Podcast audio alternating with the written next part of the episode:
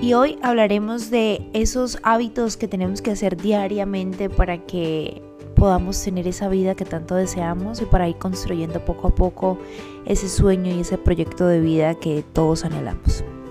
Hola a todos, ¿cómo están? Bienvenidos nuevamente a un episodio más en este podcast que se llama Creyendo Creamos. Hoy le doy las gracias a todas las personas que están llegando, a las personas que me escuchan, a las personas que también me comentan en algunas historias. Gracias, gracias por estar aquí. Gracias por dedicarte este tiempo y este espacio para crecer juntos, para seguir creyendo en nosotros y seguir creyendo en esa fuerza que nos mueve todos los días para salir adelante. Hoy vamos a hablar de una entrevista que escuché hace poco, una entrevista que le hicieron a Tony Robbins y él es un motivador internacional realmente con una carrera extraordinaria donde una persona muy muy sabia que realmente transmite toda esa sabiduría y todo ese conocimiento de la vida con todas las personas. Y anoté y hice algunas anotaciones que realmente quiero compartir con ustedes el día de hoy. Así que espero que les sirva muchísimo y vamos a entrar en contexto. Bueno, y entrando un poco en contexto con toda esta entrevista que le hicieron a él, realmente él habla de los hábitos que tenemos que crear todos los días las personas para poder pues cada día ser mejores, porque pues ese es el propósito del ser humano, todos los días ir creciendo y ser cada día mejores. Y entre uno de los hábitos más especiales que él comenta es siempre buscar lo mejor buscar lo mejor, así sean las dificultades, en los momentos difíciles. Y cuando él habla de lo mejor es reconocer lo hermoso de la vida, reconocer lo simple, lo insignificante, lo que a veces no vemos con nuestros ojos y con nuestra realidad. Ser mucho más conscientes de todo eso, ser conscientes de la felicidad que nos puede producir el respirar aire puro de poder ver y poder observar con nuestros propios ojos lo hermoso del mundo, la naturaleza, los arbolitos. Eh, ahorita pues en esta época de primavera que está iniciando, ver florecer todos esos árboles, todas esas plantas, eso es un privilegio que muchas veces no reconocemos. Entonces él dice que reconocer lo lindo, reconocer lo pequeño, por más difícil que estemos en la situación que estemos, siempre habrá un motivo, un motivo para agradecer y un motivo para reconocer de que lo tenemos. Y asimismo también dice él que reconocerle a los demás ese valor, esa milla extra, ser muy genuinos con nuestros halagos hacia los demás, pero, pero hacerlo, llamar a esa persona, a ese hermano, a ese amigo, a esa persona que pues está relacionada contigo y de alguna manera hacerlo sentir especial, decirle lo bien que lo está haciendo, decirle cómo le ha ido, cómo está de bien, me encanta verte así, me motivas. Y realmente eso es algo que, que, nos ayuda a crecer genuinamente. Nos crece como seres humanos porque también estamos compartiendo esa felicidad de otros.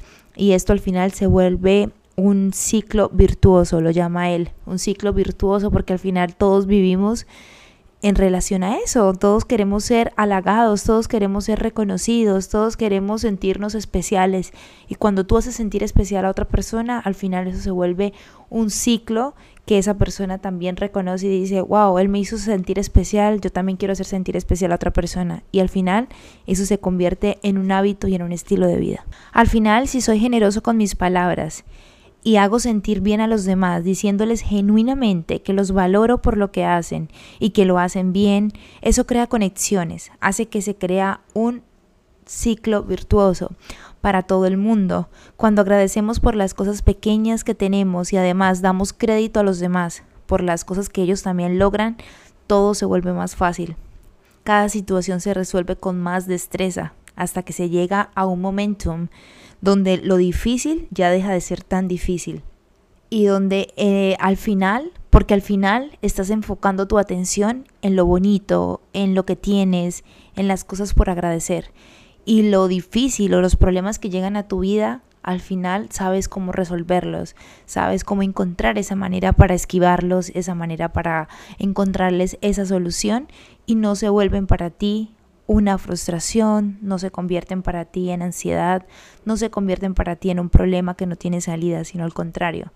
Tienes esas conexiones, tienes esa, esa, esa mentalidad de conciencia donde todo lo que tienes lo puedes apreciar y lo que no tienes o las cosas que te faltan por mejorar, sabes cómo encontrarlas y sabes cómo buscarle esa solución a esos problemas.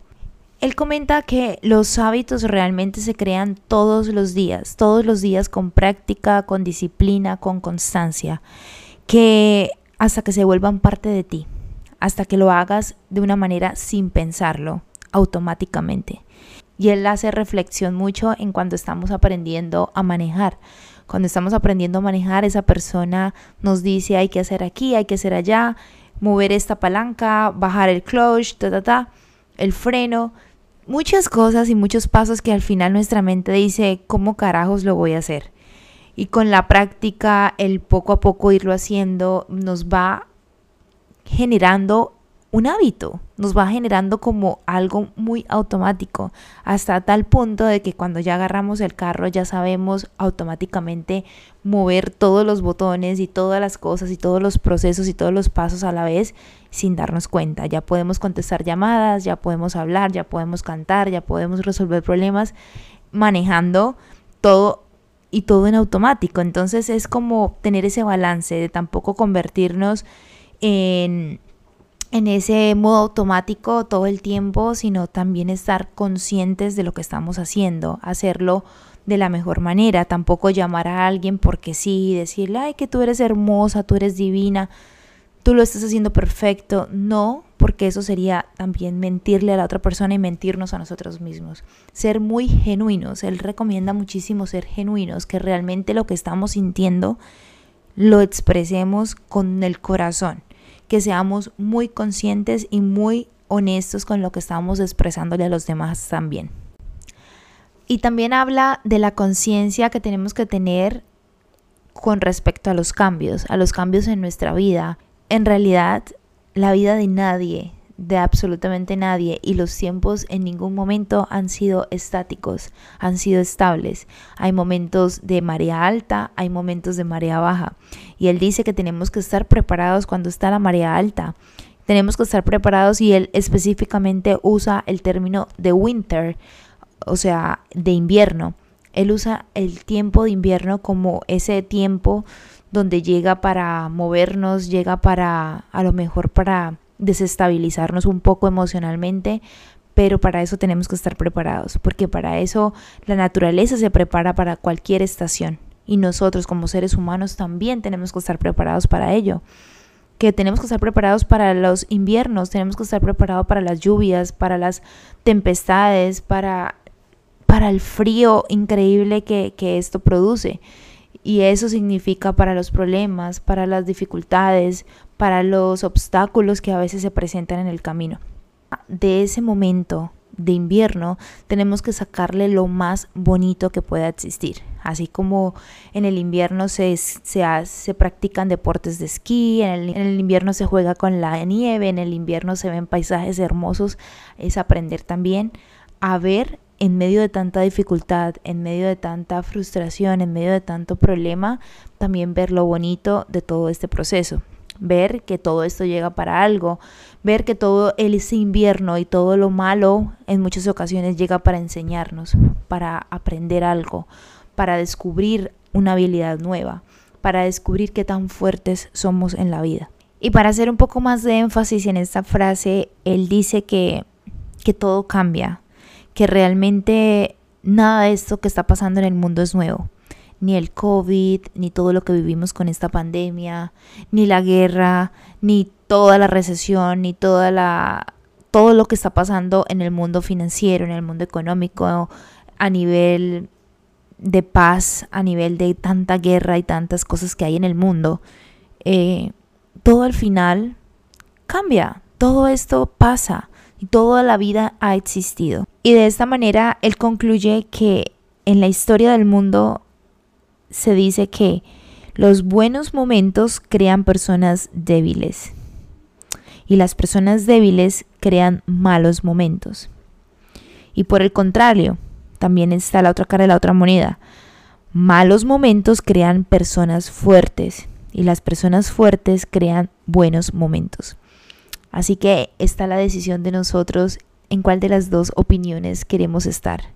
Queremos ser personas fuertes y no dejarnos de alguna manera debilitar, no dejarnos frustrar, no dejarnos sentir menos por lo que está pasando a nuestro alrededor, eh, no llenarnos de miedo, porque el miedo a veces es el que nos hace limitarnos de muchas cosas, el sentirnos inferiores, el sentirnos menos, el sentir con menos eh, confianza para enfrentarnos al mundo, para enfrentarnos a los retos, es lo que nos hace perder a veces la razón y perder el porqué de lo que estamos haciendo. Y él dice que realmente los, los, negocios más exitosos se han creado en momentos de invierno, en momentos de recesión, en momentos donde está la inflación terrible, en momentos de más dificultad en el mundo.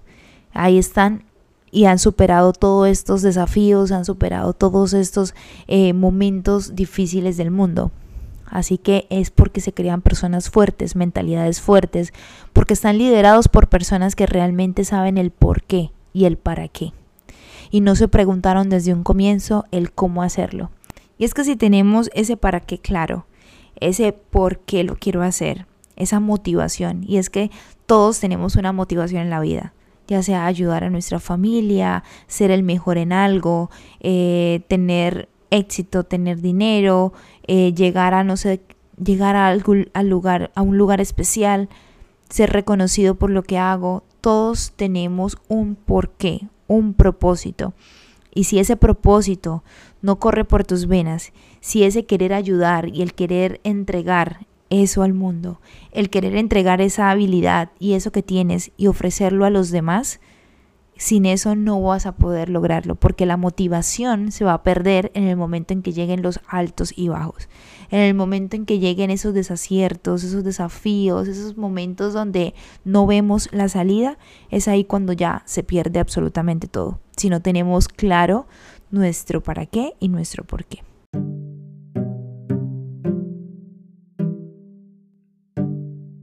Así que les dejo ese mensaje, escuchen su corazón, recordemos siempre pensar en el servicio y en el beneficio que va a obtener los demás.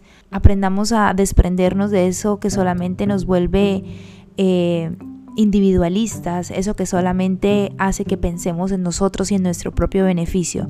Pensemos un poquito en el otro, pensemos en el beneficio y en la felicidad que podemos traerle al otro. Empecemos a servir más, empecemos a a valorar mucho más lo que tenemos y también a valorar lo que los demás hacen, a reconocer ese esfuerzo que los demás también están haciendo. Así como tú, como yo, como muchas personas que están en el mundo afuera luchando todos los días por salir adelante y solamente están esperando un lo hiciste bien, un lo estás haciendo bien, vas por buen camino, me siento orgulloso de ti. Eso da demasiada paz y eso da muchísima felicidad.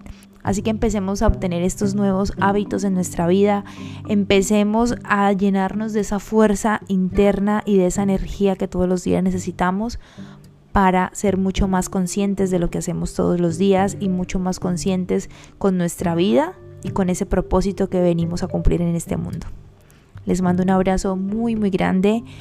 Les mando muchísima energía para ustedes, para sus vidas, para sus proyectos y para todo lo que desean en su vida lograr. Eh, y tú y yo nos escuchamos en un próximo episodio aquí en el podcast de Creyendo Creamos. Gracias a todos. Les mando un abrazo muy, muy grande.